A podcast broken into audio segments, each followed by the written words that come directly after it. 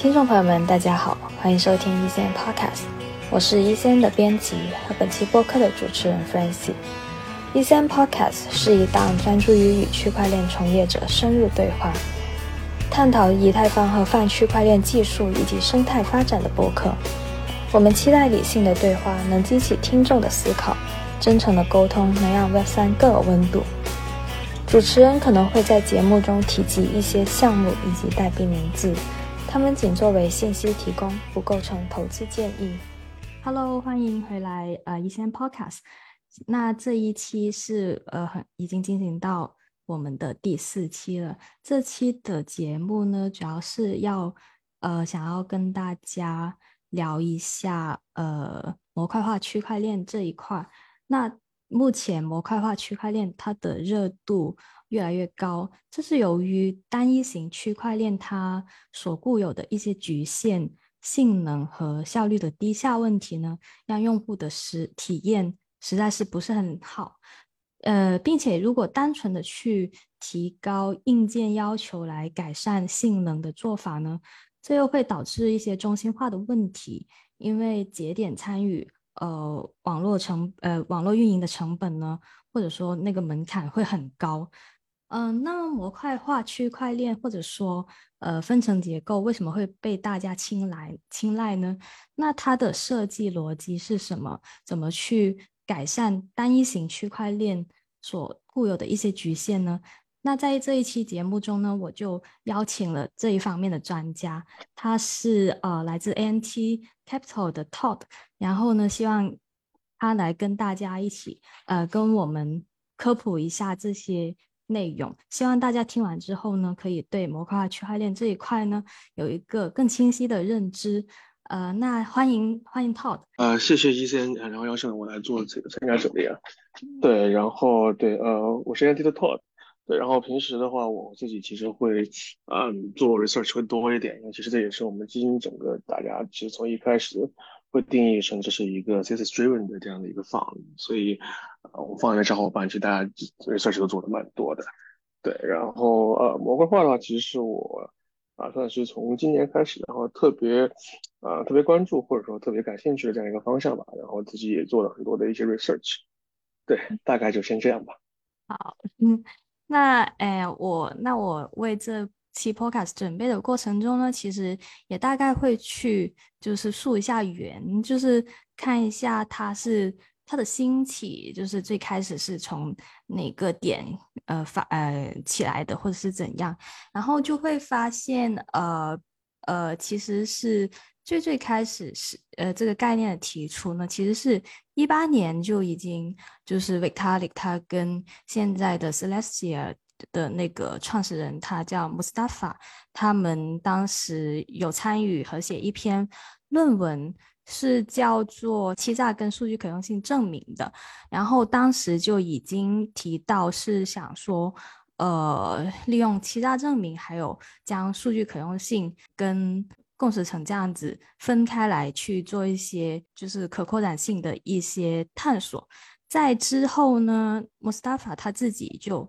写了第一篇论文，是他提出了 Lazy Ledger 的这一个东西。然后呢，这个 Lazy Ledger 其实也是算是呃，就是 Celestia 它的呃一个最开始的一个原型了。所以其实现在生态上。两大比较就是主流的方向，可以说是呃兵分两路啊，就是以以太坊为中心的一个生态，还有 Celestia 为中心的一个生态。所以呢，呃，这期节目我呃设置的一些问题，就是想问一下 Todd 的话，主要就是从这两个大的生态会去仔细的问一下。那嗯。以太坊这边的话，其实它最开始应该是呃从分片想要开始做一些可扩可扩展性的一些提高，但是分片的话，就是可能是可执行分片的那边，还有一些可验证分片的那边的一些技术的困难，所以呢，他们在二零二零年的呃年底的时候。他里就发了那篇文章，叫做《以 ROA 为中心的以太坊路线图》。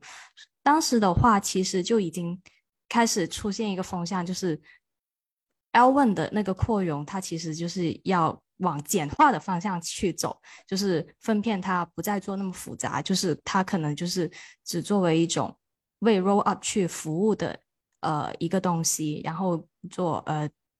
呃 shard data 这样子。所以呢，现在的话就是目前最新的一个规划或者路线，就是以呃那个 Dan Sharding 为中心的一个分片发展方向，再加上 r e v o l 为中心的一个路线图。那呃 Celestia 呢，我是呃看到他们是会二零二三年会呃上主网，然后他们现在比较呃大的三个方向就是主旋链，还有。呃，执行 roll up，还有 Celestia 然后呢，这是我呃归纳的，就是比较呃泛的一个整理吧。然后呢，想听一下 Todd 对他们的一些比较概括的一些理解，就是你你大概是什么时候关注模块化区块链板块的？就是对这个赛道的演进的一个了解，大概是怎样的？明白，谢谢啊。对，然后其实。啊，前面的归纳的蛮好的。然后其实我相对来讲就比较花比较多的时间在看模块方面的话，其实差不多是从去年年底吧，因为那个时候正好呃 Celestia 然后融完了那一轮的融资，然后开始在市面上然后做一些 marketing 介绍的内容。对，然后是从那个时候我大概开始嗯，再去从 Celestia 了解三下这项目开始，然后再去嗯。去去去了解说，那模块这个这个概念，对？它到底是一个什么样子的一个状态？然后，再到是后来，其实，嗯，从今年大概三四月份的时候，那个时候，呃，推特上面有一位挺知名的呃 researcher，然后叫 Polina。然后他当时写的那篇文章就是，其实是把，就是以呃 Celestia 和以太坊这两套体系里面的话，他把那些模块化东西给抽象出来了，然后呃发出，然后发表了一些他自己的一个体系。我觉得也是整个模块化的话，其实是从就普天亮那个时候三四月份开始发那篇文章开始，然后整个市场就更大规模范围内的，然后去热闹热烈的然后去讨论这个问题。这这大概是其实。呃，我觉得在根根根据我自己个人理解吧，在过去可能半年一年里面，然后整个模块化在市场上大家的呃了解速度，或者说大家开始了解方向的一个一个状态。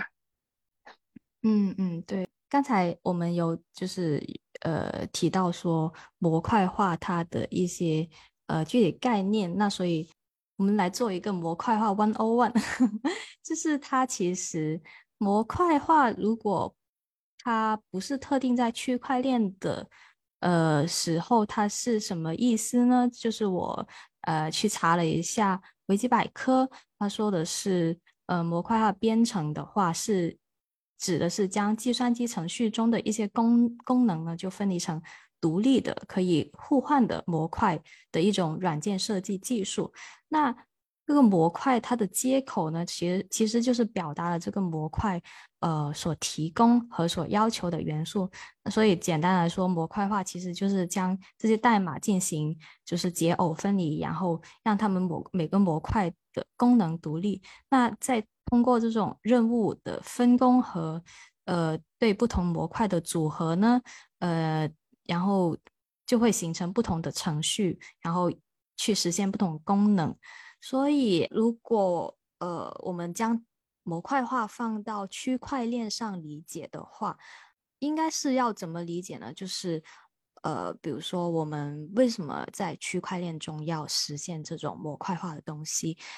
可能就要就是从呃一个比较本质的问题，就是单一型区块链它不能解决什么问题呢？就是它呃的运行逻辑是怎么样的？所以呃，Todd，你能大概跟我们解释一下，就是从这些单一型区块链它所具有的一个根本的局局局限，以及我们模块化可以怎么去优化它呢？对，就这个地方我的理解其实是这样，就是说，嗯，这其实会从说单一型区块链的定义开始，就是说我们通常把什么样的区块链称之为单一型区块链？其实单一型区块链有一些，就大家我举了一两个，就大家最熟悉的例子，比如说。嗯最早的比特币网络，再再比如说以以太坊一点零这个网络，其实这两个都是非常典型的单一型区块链。那么，嗯，他们两个作为单一区块链，其实最大的一个特点就是说，嗯，事实上，嗯，对这两个网络而言，他们的网络运行者，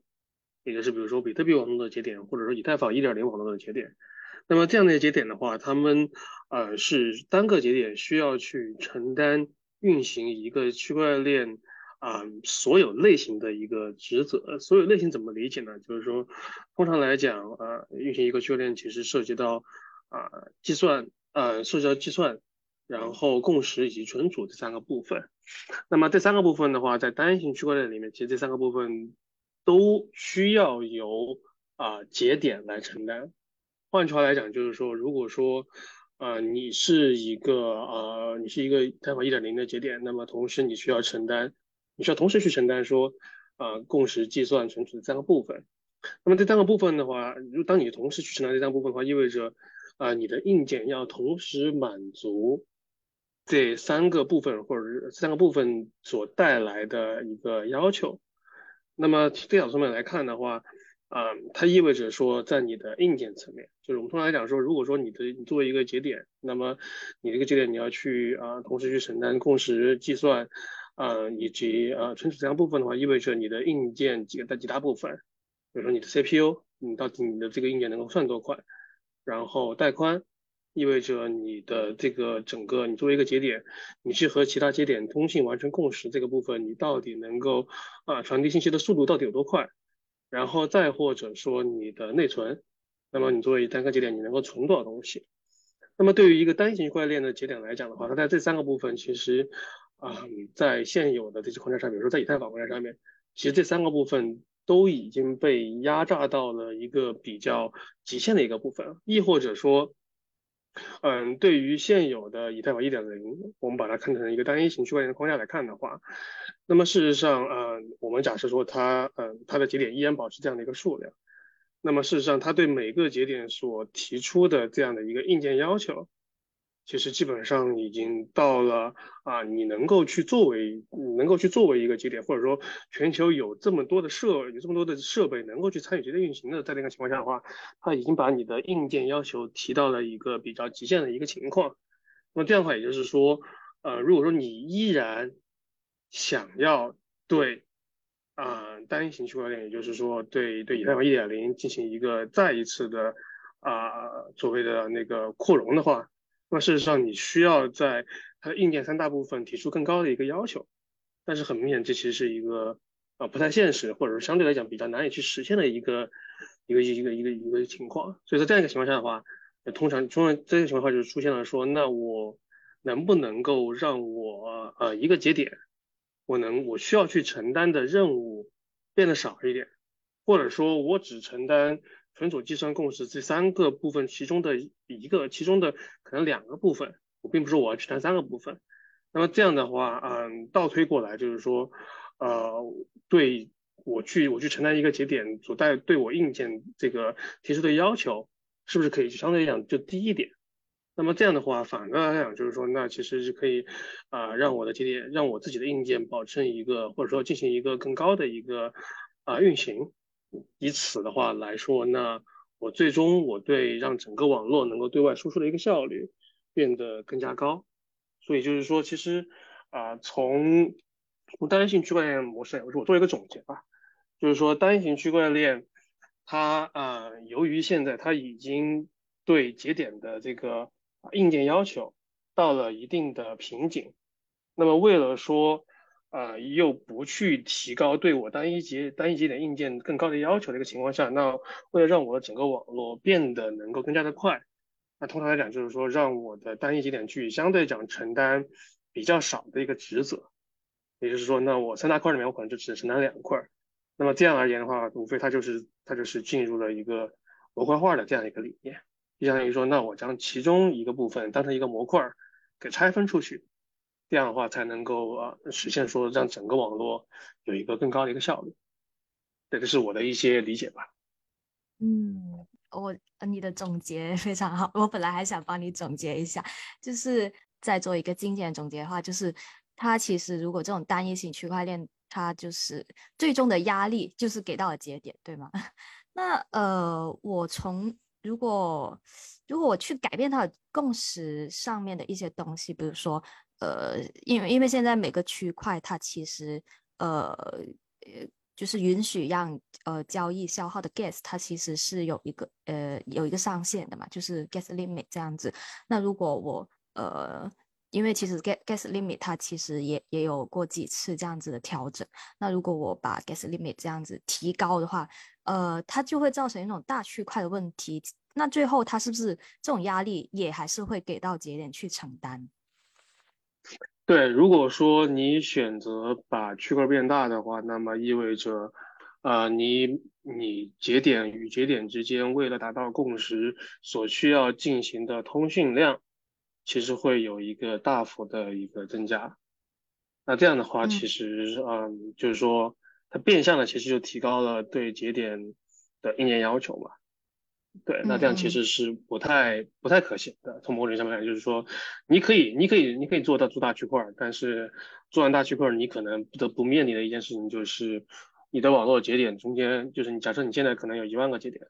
那中间可能有那么两千或者三千，他们不得不因为他们的硬件设备无法支持你的大区块设计，而被动下线。这样的话，其实就是说，嗯，在啊削弱你整个网络的去中心化性，或者说削弱你整个网络安全性。对，嗯，对。那节点它的一个硬件负担不断的提高，可能只是它一个表象。其实，如呃，最终它这样子其实是会伤害到呃区块链的一个去中心化，因为就是越来越少节点能够去。呃，达到这个门槛，可以去参与网络的运行，所以其实呃，最终其实都是想要实现呃更好的，就是呃去中心化这样子。嗯，那模块化它怎么样去优化这种单一化的架构呢？其实你刚才呃大约的跟我们讲了一下，就是将一些我们是可以将最耗。呃，最耗算力或者一个呃最困难的东西，拉到去练下这样子去进行。呃，那如果呃我们可以这样做的话，我们现在会有什么样的呃就是切分模块的一个方式呢？嗯，我在录这期。播客之前呢，其实是有看过呃你的一些文章啊，然后我觉得你做的一个对于主流模块化区块链它的一个分类呃的一个生态图呢，其实是呃非常觉得非常有用的，所以我觉得我们可以跟听众朋友们分享一下这一个呃这一个生态图。那我们今天讨论的话，其实模块化生态现在已经挺丰富了。嗯，那我们今天主要讨论的话，是以以太坊为中心的和 Celestia 为中心的两个生态。然后其呃这两个模块化，他们其实分分类都各自都挺多的，所以我们可以呃根据他们不同的分，就是呃分模块的方式去来。跟大家介绍一下吗？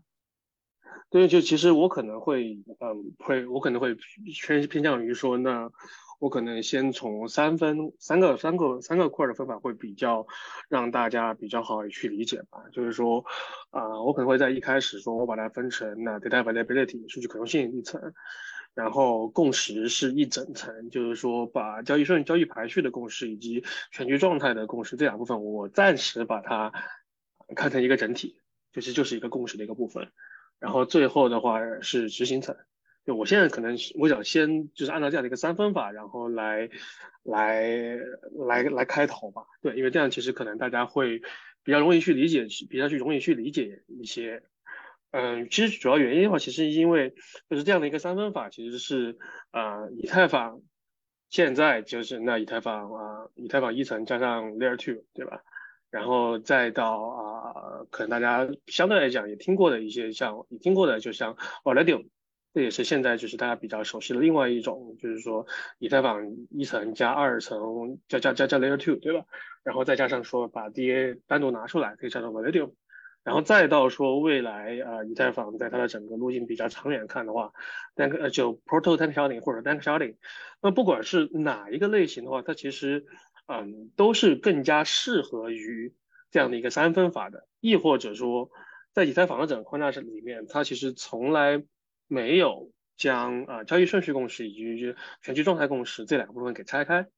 所以说我可能会一开始说，那我按照这样的一个三分法，然后去给大家去做一个讲解吧。对，然后呢，还是从就是说从大家最熟悉的东西开始啊，就是现在以太坊加上二层网络这样的一个架构。那这个其实就是说啊，那其实刚刚说三层，data availability。那数据共识呃是那个数据可用性，然后共识这样执行。那么在 Rollup 里，在 Rollup 就是 Layer One 加上 Rollup 的这样一个体系里面的话，事实上它是把执行层给分出来了，把执行层给单独的交给了 Layer Two 去执行，或者说就是交给了一个啊，对于以太坊来讲的话，那其实是把这个把执行层交给了一个链下的结构去执行，相当于把大量的这样的一个计算工作，然后交由给了链下，然后最终的话是把啊，最终的话是把那个整个计算的一个结果，然后发送到链上，然后以发送到链上待确认，或者说发把最后计算的结果发送到链上，然后最后链上只需要对这样的一个计算结果进行一个共识即可，而不是说需要链上的所有节点先去跑一遍整个计算的整个过程，然后再来说那我完成共识。那么这个是就是说大家最熟悉的这种模式化他们制的这种分法，就是说，那我把执行层我放到链下了，那么它带来的好处就是说把大量的计算放到了链下。那么反过来讲的话，就是说对于以太坊一层的这些节点，他们省去了很大一部分的计算的一个开销。那除此以外的话，还有非常非常重要的一件事情是说，嗯，在这种 rollup 的这种情况下的话。其实，二层网络发给一层的东，发给一层的数据包，其实都是经过压缩的。所以从某种意义上面来讲，对于一层网络，它所需要进行的存储，其实都其其其实都是很，其实都都是一个啊被被被被压缩或者它是需要存储的部分，其实是需要存储的数据的一个量级，都是很明显的会变少的一个情况。那么，所以就是说，在这种二层架构，在这种啊 Layer One 加上 Rollup 这种情况下的话，它通过模块化的最终是啊，让一层网络的节点在计算以及存储这两部分可以明显的可以有一个明显的一个优化，或者说承担的啊业务量可以有一个非常明显的一个降低。它是通过这样的一个一个一个一个一个理念，然后说让整个以太坊的啊效率变得更加高效，对吧？这个是大家最熟悉的这种分法。那嗯，在此基础之上的话，那我们再讲一下另外一种，就是大家可能有些时候听说过的 Validium 这样这样一套理念。那 Validium 的理念，它其实就是说，它在 Rollup 的基础之上，它又把数据可用层、数数据可用性这一层，它又把这部分也给拆开了。就是说，你在呃，不管是以太坊1.0，还是说在以太坊加上 Rollup 的这两个体系里面，其实事实上。他们的是它这样的体系，它总需要的所有的数据可用性这件事情，都是由以太坊一层节点这样的一个链上结构去承担去存储的。而 Validium 的意思就是说，那我将这部分去入存储的一个需求，我把同样交由给了链下，对吧？那么我把同样交，就那意味着说，那我呃在 Validium 这套体系里面。我一层网络的节点，我不仅仅计算变少了，也不仅仅说我需要存储的数据被压缩了，它甚至说它都不是被压缩了，我就直接把那一块我整个的我就拿掉了。就是说，那在从就是或者说我们把 Validium 去相较于 Rollup 的体系来来对比的话，在那 Validium 里面的以太坊一层网络节点，他们需要存储的数据其实又有一个非常明显的一个下降。那么在这样一个情况下，就会使得说，那整个以太坊的啊，以太坊的整个网络的一个效率可以变得更加的高。但是呢，就是这其实是啊，在啊，在在在这这其实是说整个网络做出了一些妥协，或者做出了一些 trade off，因为它可能跟就它其实跟 Rollup 不太一样。Rollup 这套体系里面，其实它本身啊，并没有说削弱以太坊整个网络的安全性。而在 Validium 这套体系里面，由于它把数据可用性这一层把它交流到了链下，那么呃，意味着说我链上没有一个百分之百，或者说一个确切的方式可以知道我的数据可用，或者我我的这个这些这些所所需要这些这些 data data value 这些数据是一个完是一个被完全正确保存以及被正确传递回链上的这，就是我在 validity 里面我是没有办法去确认这些数据是一个完好无损的一个状态。那也就是说，从某种意义上面来讲，validity 这套体系它其实是削弱了呃整个网络的安全性。的这样的、这样的、这样的一个一个切分的方法吧，所以这是其实啊，我觉得我觉得这是一个非常不一样的一个点，就是说啊，在 v a l i d a m 这一套模块里，这套模块做切分方式里面，它其实是牺牲了网络的一个部分的安全性，来使整个网络获得了一个更高的一个效能，或者说一个处理效率。那么这个是是啊 v a l i d a m 然后呢，再就是说啊 d a n k Sharding 了，那。d a n k Sharding 其实是一个一，在我看来是一套非常非常非常啊精妙的一套设计，就是说它不仅仅是说啊将我的不同的模块进行了拆分，它甚至在它的拆分的过程之后啊让啊某一些部分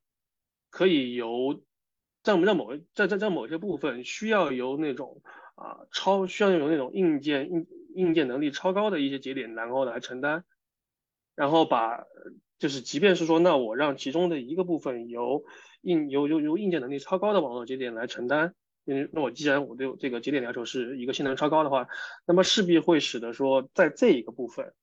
我的整个全网我并不并不会有那么多的网络节点都能够来承担这样的一个部分的指责，那么随着这个部分它其实是削弱了网络的一定的一个去中心化的，但是。呃，单个小领它通过其他的部分去完成了一个非常好的一个补充，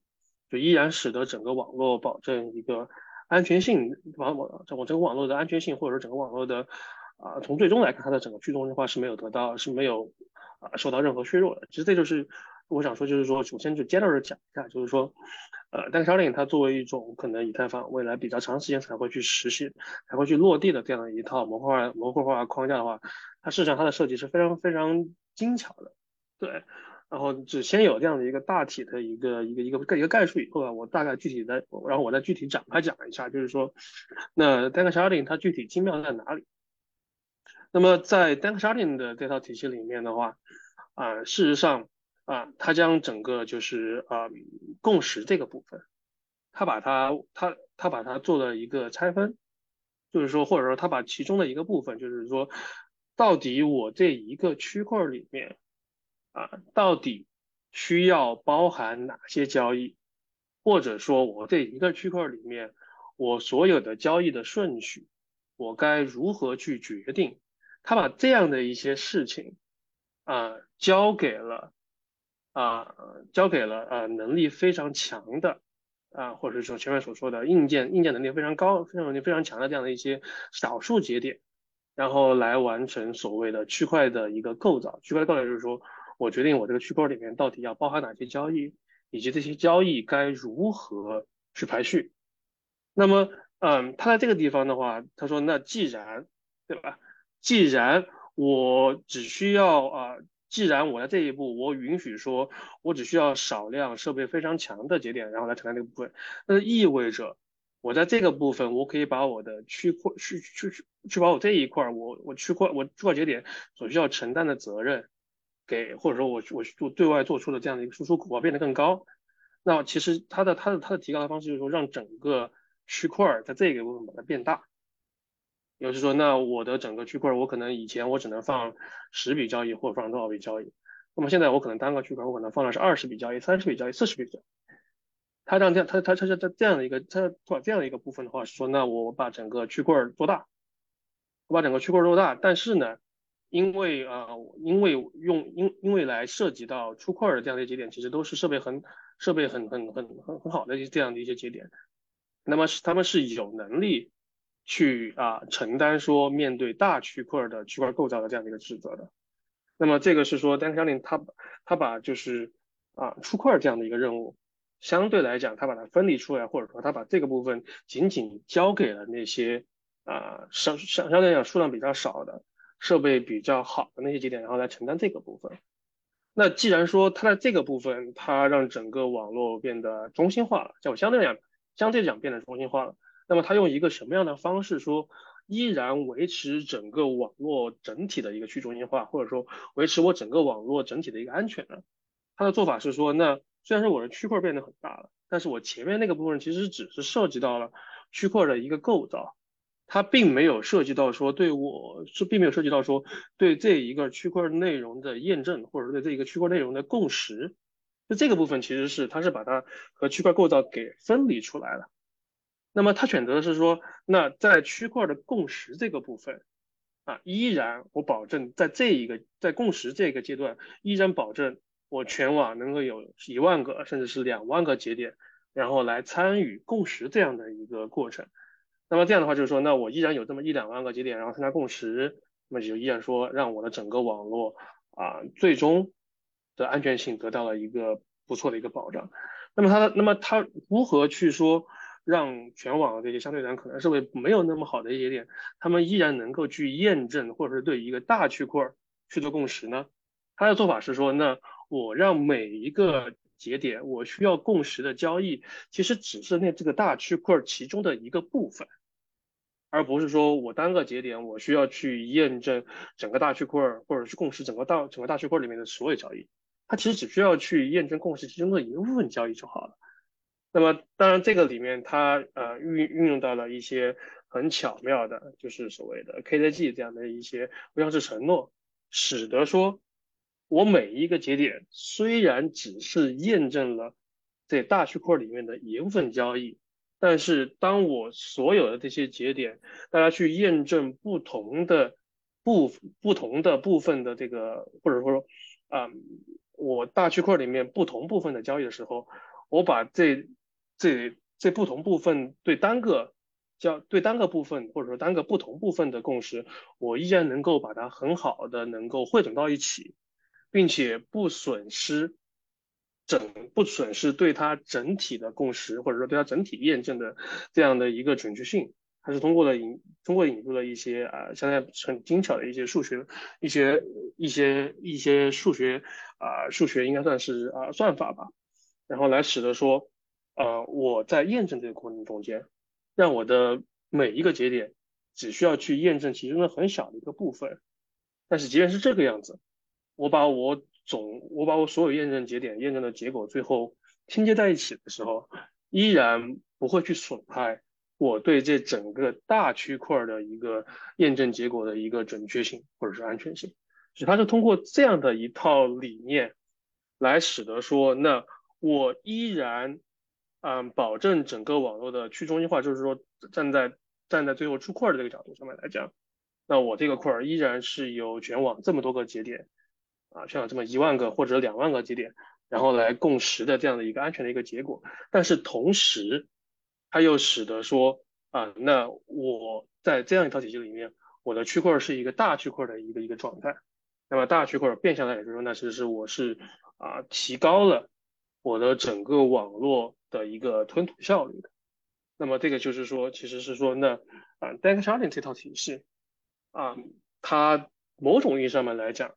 它的这种啊模块化的方式其实会，嗯，跟之前的会不太一样，就是说它不仅仅是非常非常简单的，就是把其中的一部分职责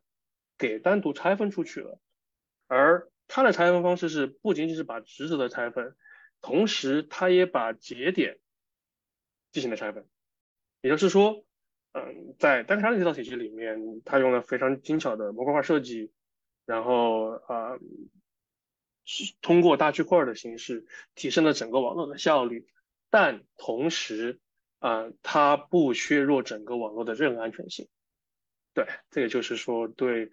对，对，对 d a t sharding 这样的一个模块化的一个一个阐述吧，可能听起来相对来讲比较绕啊。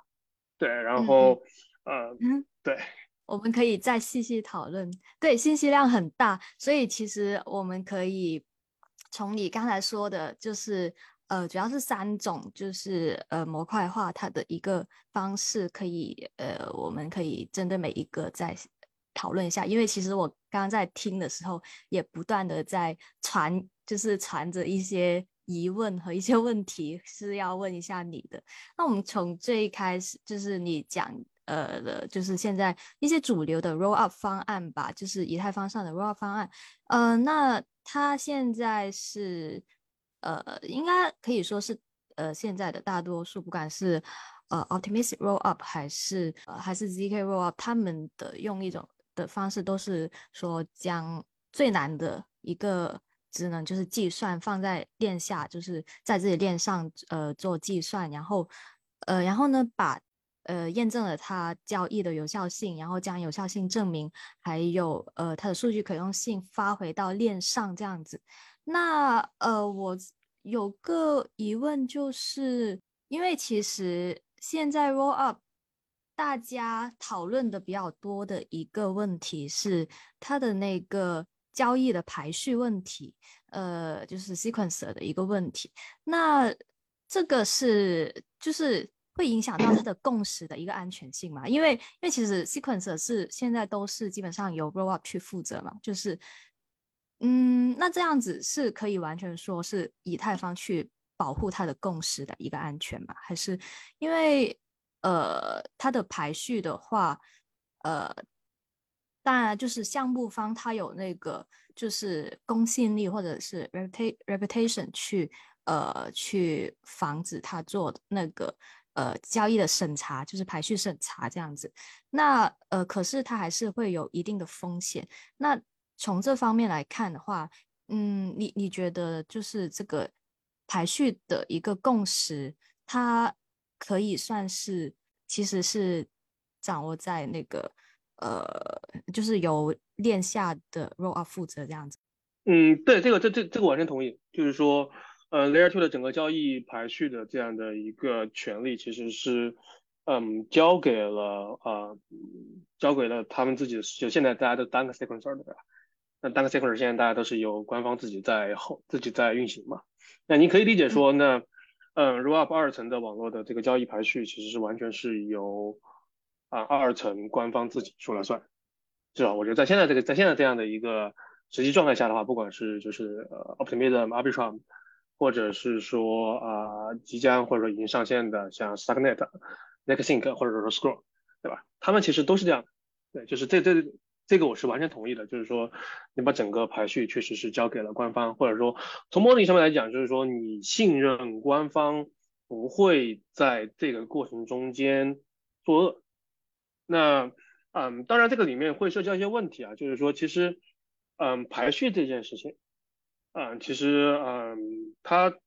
就是或者说，当你去拥有了对整个排序的构建的权利的时候，其实，啊，相对讲能够带来的最大的一个价值是所谓的 MGB，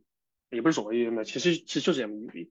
对吧？MGB 其实就是对交易共识的排序。然后导致说，那我可以对一些交易进行 front run，甚至三明治攻击等等，然后来最后提取的一个价，就是就是提取了一个额外的一个价值。当然，这样的一个价值，当你去提取的时候，代表着其他的一些啊正这个网络正常使用者，对吧？他本来应该在一笔交一笔 swap 里面，他应该获得的部分，可能啊就被这样的一些 MEV 所啊迫害了，或者说使得说他本来应该获得的价值会被偷走一个部分。或者会抢走一个部分，对吧？那那么这个其实整个就是说，其实它背后的逻辑其实就是说，那我交易排序这件事情。但是那么那么从某点来讲，就是说你对交易的排序这件事情，你的作恶，无非你就无无非你就你就你就只能做到这个部分。就是说，并不是说我可以在里面去掺杂一笔假交易，或者说我要双花或者怎么样。就是这些事情其实是啊，即便。嗯，Layer Two 官方他们自己拥有 Sequencer 的这个控制权，或者他们拥有排序权，他们依然没有办法去最终去实现一个双花的，亦或者说，呃，如果说二层网络他们想自己双花，那么，嗯，这样的一个双花的事情会当他们把他们的，嗯，不管是你 OP 的这个，呃，OP 的这样的一个，嗯嗯，这样这样这样的一个 File Proof。或者说，呃，zk 的那个 valid proof，不管不管是哪种 proof，当你如果说你二层你要选择双花，当你把你的 proof 扔回一层，让一层去验证的时候，你的双花一定会被查出来的。也就是说，呃，如果说我的二层网络真的出现了双花，或者说就是这种像这样比较恶劣性质的这样的一些啊行为的话，那么事实上它会在一层网络被查出来。呃，那么一层网络一旦查出来以后，它可以直接停止对二层网络的共识的进行，相当于它可以啊，或者是大大家现在事事实上的设计就是说，如果说在一层网络的对 proof 的一个验证过程中间发现你二层网络作恶。并且你二层网络依然不改的一个情况下，它它那么在一层网络它是可以直接冻结从二层网络提币的这样的一个这样的一个行为的。那么也就是说啊，如果说你二层网络出现了双花甚至更严重的行为的话，那么事实上这一些行为可以在一层网络被制止。对，所以说就是说啊，沿着你刚刚那点，像你刚刚讲这件事情，就是说是在现在的这在现在的这些体系里面，或者说啊未来几这几个即将上线的 zk 的二层里面。他们是，他们都把 sequencer 至少在前期都交给了官方，就是 Layer 2官方自己来控制。但是他们这么控制，最后出来的结果就是说，他们最最最最多只能去提取 MEV，最多他们他们就只能做到这一步了。至于再往下的东西，其实是我在一层网络可以去阻止的。对，这就是说，在你刚讲的这样一个情况下，可能带来了一些负面性的作用，然后再加上这些负面性作用到底可以负面到多少？对，这是我的一个。一个解释吧，解就是其实 L one 的话，它对呃 L two 它的一个共识上的一个保护，就是它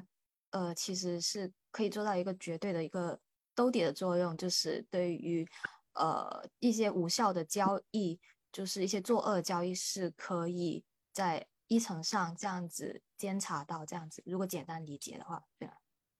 对对，并且一层网络可以完可以直接。嗯嗯干预干预掉这些交易，对，了解。OK，那说到就是下一个呃方案的话，就是 Validium，呃，它跟这些 Roll Up 它的一个很根本的区别就是，呃，不仅执行放到了链下，然后呃，连数据可用性也放到了链下。那呃，刚刚听你讲完之后，其实我呃的一个问题就是，我想知道就是这种。Off chain 的呃数据可用性，它的安全牺牲是牺牲到一种什么样的程度呢？因为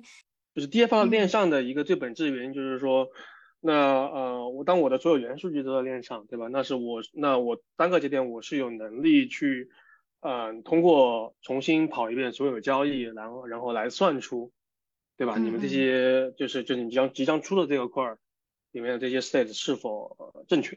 对吧？因为因为因为我手上有所有原数据，所以我能够所以我能够重现或者说重新算、重新运算整整整整个过程。那么如果说我如果说呃你把 DA 放到链下来来讲的话，就是说事实上你能够拿到的数据只是对方想让你拿到的数据。嗯，也就是说，如果说对方不想让你拿到其中一部分数据的话，意味着你是没有办法去重现所有链上交易的。因为那部分交易的数据人家没有给你，对吧？那这个其实有一些有一些很明有有一些很明确的一些，或者说有一些啊有一些可以做的一些事情，就是说，那么事实上啊它是可以嗯怎么说呢？相当于它是可以拒绝服务，就是它是可以拒绝服务的。拒绝服务是拒绝服务什么意思呢？就是说，假设你在二层网络你提交一笔交易，对吧？然后那么这个交易，那么二层的网络这块它不帮你打包。然后，然后同时呢，又因为一层网络，其实上是拿不到你单笔你这笔交易的原始数据的，因为他选择把它放到链下了，而而链下人家如果说选择把你这笔交易吞掉，不把这个交易的原数据发发或者提供给链上的节点的话，那么意味着我一层网络节点，我再去计算，我再去回溯我链上所有运算的时候，做做交易的时候，我是回溯不到，或者说我是拿不到这个被。被强制性啊拒绝执行的这笔交易的原数据，对，那么这个其实是它可能就是就是说它可以带来的某种意义上的一些安全的一些隐患，或者说带来的一些对交对用户的不友好的部分。对，嗯，所以它这个是所谓的大呃，你说就是一个最大的弱点就是它呃可以做到一种就是扣留用户的一个交易数据的一个东西，对吗？对，你可以这么理解，就是说，相当于你让一层网络节点不太能够看到所有原始数据，那么中间二层网络就可以做一些恶，对吧？既然你看不到原始数据，那我就可以在那些地方可能做出一些不太好的一些行为。对，这个其实是未来店所面临的一个最大的一个问题。OK，好，那现在就呃到了你刚才讲的最后一个方案，就是 Dan Sharding。呃，可能过了比较久了，如果大家如果大家有点忘，就建议回滚一下听一下。那我呃可以讨论的一个点就是，嗯，其实你刚才讲到他会他之所以比就是呃就是单刷等一下之之所之所以比其他的一个方案可以达到。更就是指数级的一个扩容的一个增长，是因为它的在在大区块上面的一个作为。那呃，我我自己可以先跟大家解释一下 Todd 讲的这一点哈，就是呃现在已经合并了嘛，就是 POS 验证者，它是一呃每一个 slot 里面，就是信标链每一个 slot 里面，它会随机挑选出一名验证者。然后这个验证者呢，一般来说他是要负责两个职能的，就是，嗯，就是提议区块，并且构建区块这样子。刚才哦提到的，呃，有一些比较专业的人去构建区块，这个这个方案呢是之后呃提出的一个叫做 PBS，就是 Proposer 和 Builder 它的一个 separation。呃，就是将区块的提议跟区块的构建分离开来，然后呃，区块的构建呢，它是可以去外包给一些比较专业，呃，或或者或者说他们比较能够投资的比较多资金去做这个区块构建这个工作的一些第三方，然后他再通过其他的一些呃数密码学或者数学的一些。去保障它，呃，就是验证者在对交易的验证是一个去中心化的一个模式，所以呢，它就可以将区块构建这一块，就是可以达到一个非常效率高的呃的模式，但是同时又不影响它的一个验证上的去中心化这样子。所以刚才 Todd 呃大概讲就是 Dan Sharding 它的。会做到的一些改变。那我们刚才也详尽的讨论一下，就是以太坊呃模块化生态这一些方案。呃，那接下来我们可以呃呃大概了解一下 Celestia 它这些模块化的一些方案。它你能大就是简单的给我们介绍一下它的一些主流的方案吗？嗯，没问题，没问题。就是我觉得就是说。啊，其实介绍的东西其实更多的，我觉得我给大家阐述一下，就是说，呃，以太坊的 DA 跟 Celestia DA 最大的一个区别点在于什么吧？就是说我刚刚一直在讲，我说我说虽然说我虽然说我自己的那个分类我是，呃，我那张图我是我是画了个四分类，但事实上当我当当去讲以太坊的时候，我只需要讲三分类，因为因为因为因因为以太坊的交易共识和啊网络全局网络全全全局状态共识其实都是由 P 线来维护的。对，它并没有做任何，它并没有做任何拆分。而在 Celestia 体系里面的话，那么这两个部分它是有一个很明显的一个拆分的。那么，呃，Celestia 它的它的体系里面，它就说，那我的交易排序共识这个部分是由 Celestia 这样的一个底层网络来维护的。但是，你的全局状态共识这件事情，这件事情 Celestia 不会帮不会去帮你做的。而是由你基于，假如说你基于一个，你基于 Celestia 去搭你自己的 r o p 或者是去搭于去搭你自己的 Chain 的时候，那么这个呃全局状态共识这个部分会由你自己这个 r o p 或者说你自己这个 Chain 的节点去去去维护，而不再由 Celestia 去维护的。这个其实是我 Celestia 跟以太坊最大的一个区别。那么呃为什么会有这个区别呢？其实点是说，呃 Celestia Celestia 的逻辑很简单，就是说那呃闪电下作为一个底层，他会去，他会去执行，他会去承担两个职责，一个是对所有所有 DA 的一个存储，就对我所有历史交易的一个存储。第二，我对所有历史交易的排序 celeste 它也对这个排序做一个共识。那么 Celestia 逻辑是说，那既然你能够找到所有的历史交易数据，同时你也能知道所有的历史交易是怎么排序的，那么理论上面来讲，你一定能够。啊去执行一去执行一遍交易，然后复原出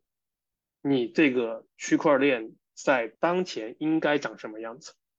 对吧？你有历史交易，你有历史交易的排序，那么你把所有历史交易拿出来，然后按照给定的顺序去重新跑一遍，那你跑出来结果一定是一样的，不可能不一样，对吧？那么这个是这个是 Celestia 的出发点。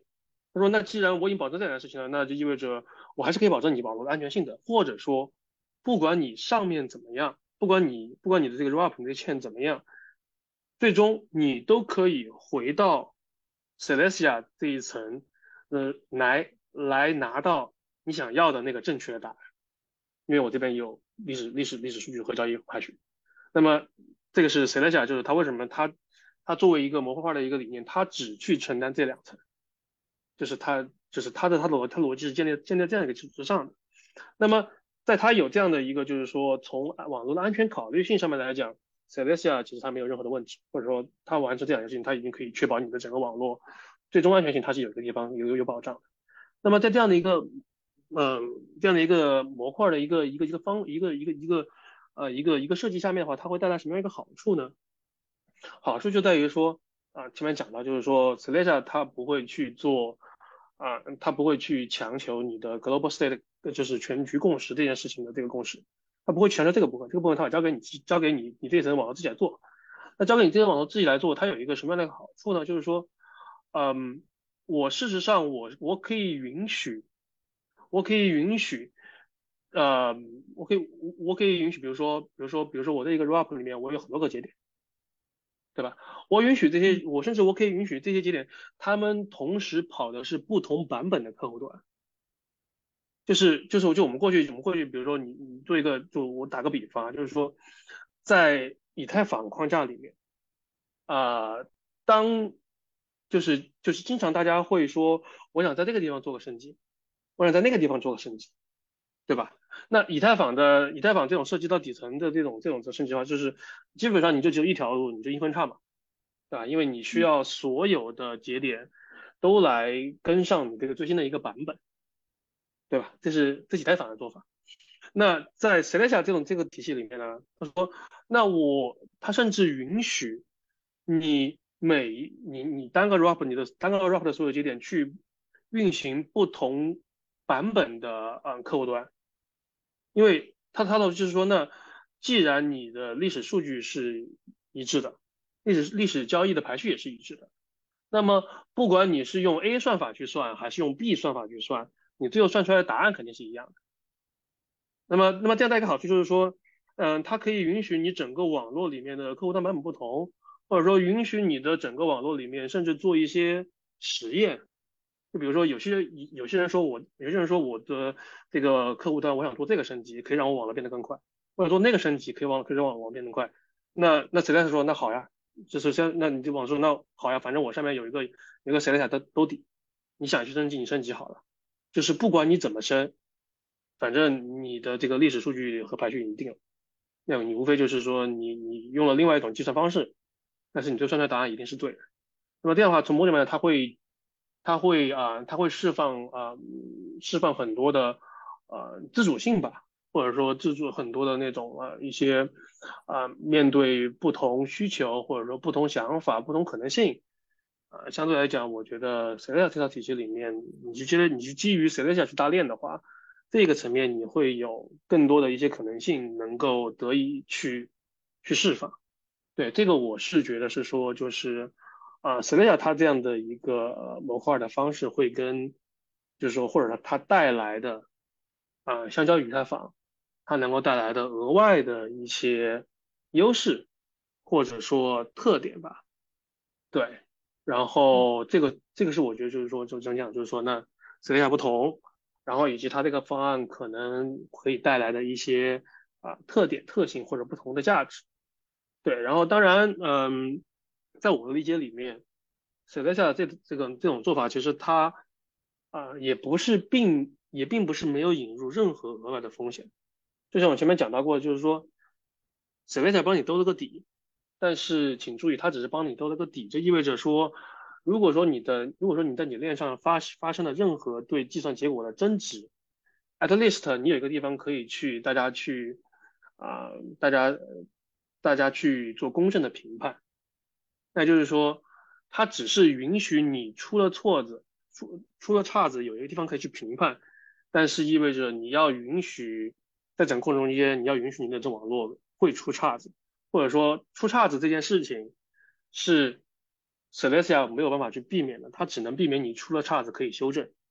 它不能避免你不出岔子。这样子的，那这样子的话，其实不是跟就是。Optimistic Rollup 它的一个欺诈证明，就呃就是它的这种乐观呃乐观性的一种呃假设是有点差不多嘛，就是我假设你的链的这个交易状态是没问题的，然后如果出现了欺诈，然后呃有一个挑战期这样子去呃去挑战，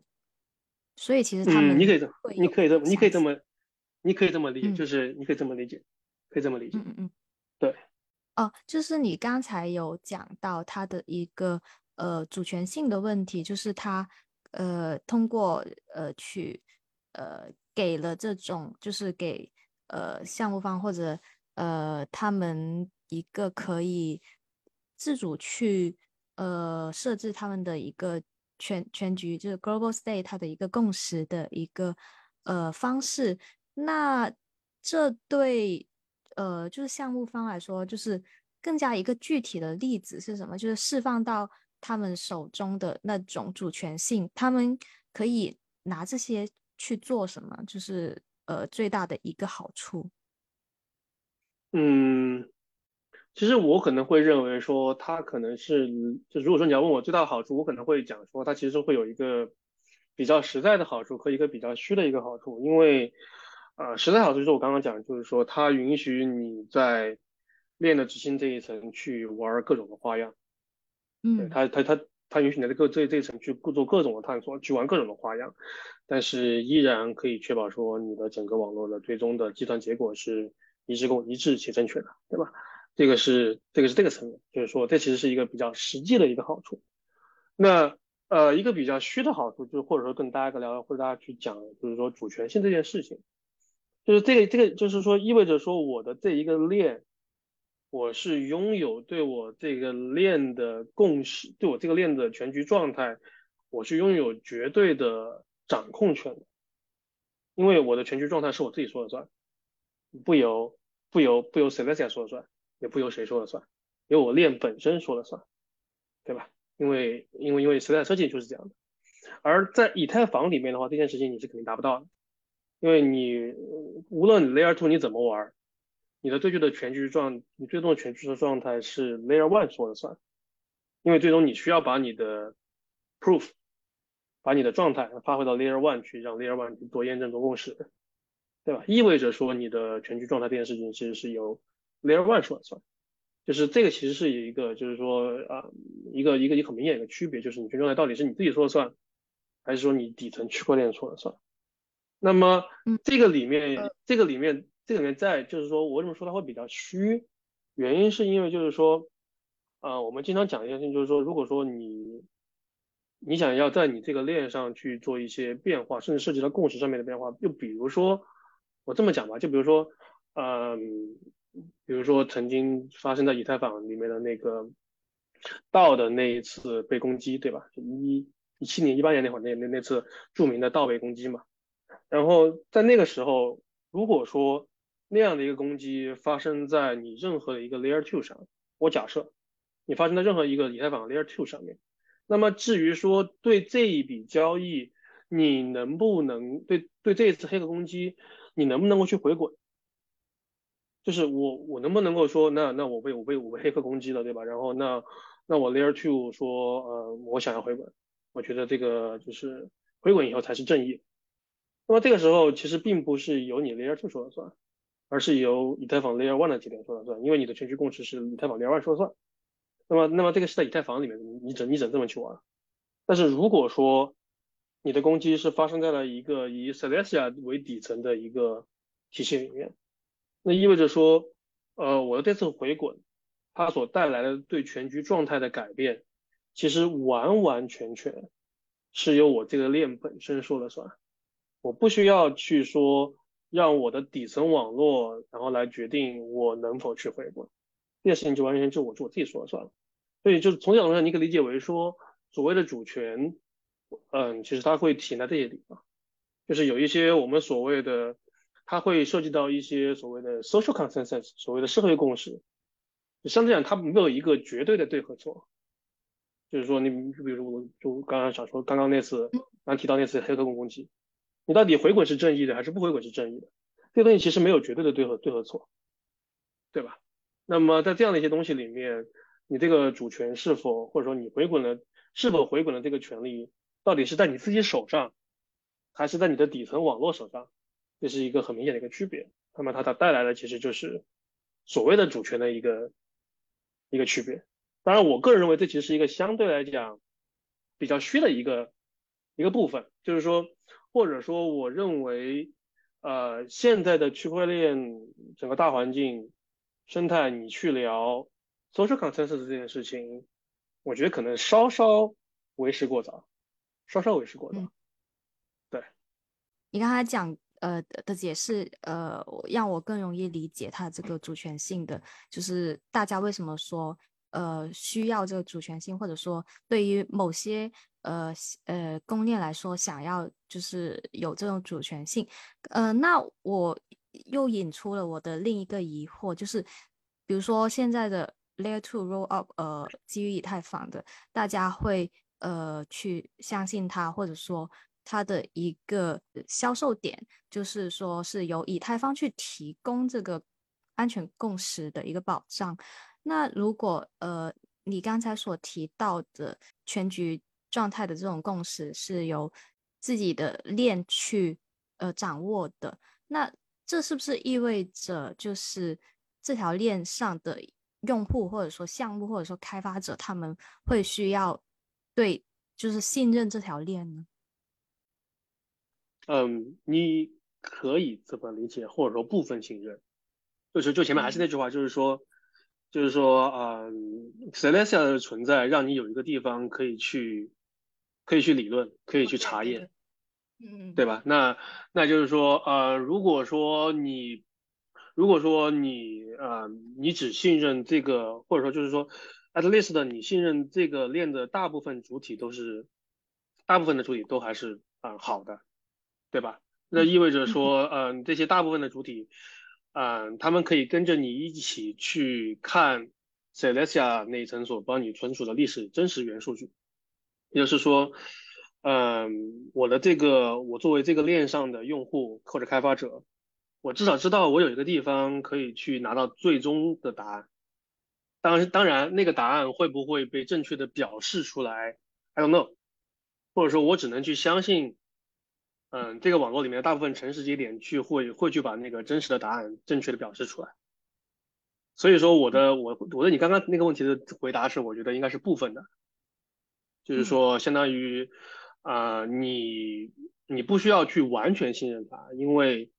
啊，有一些有一些历史元素就在那在那里放着的，有可以让你有有证据有证据可以查，但是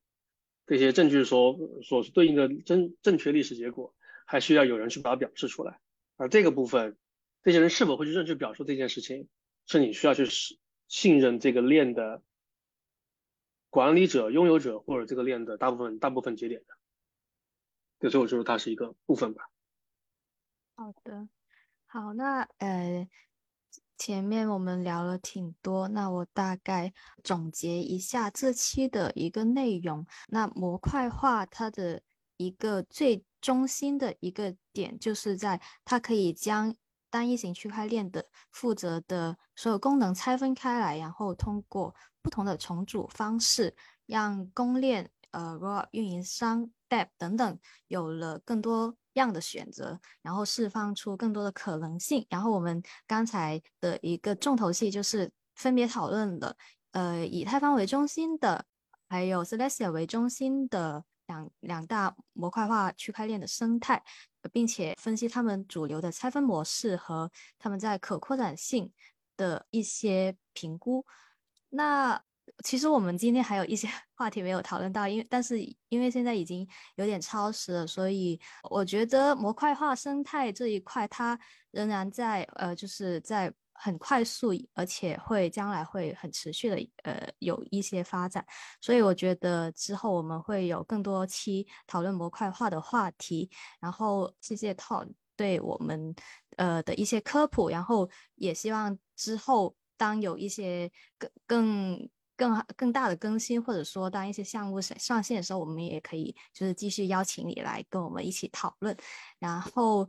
呃，这期节目就到这里差不多。如果大家想要了解更多以及想呃阅读 Top 写的一些文章呢，我会在 Notes 栏里贴上 Top 的 Mirror 链接，然后大家可以去查阅。如果大家喜欢我们的 podcast 呢，欢迎点击订阅，然后先下期再见，拜拜，拜拜。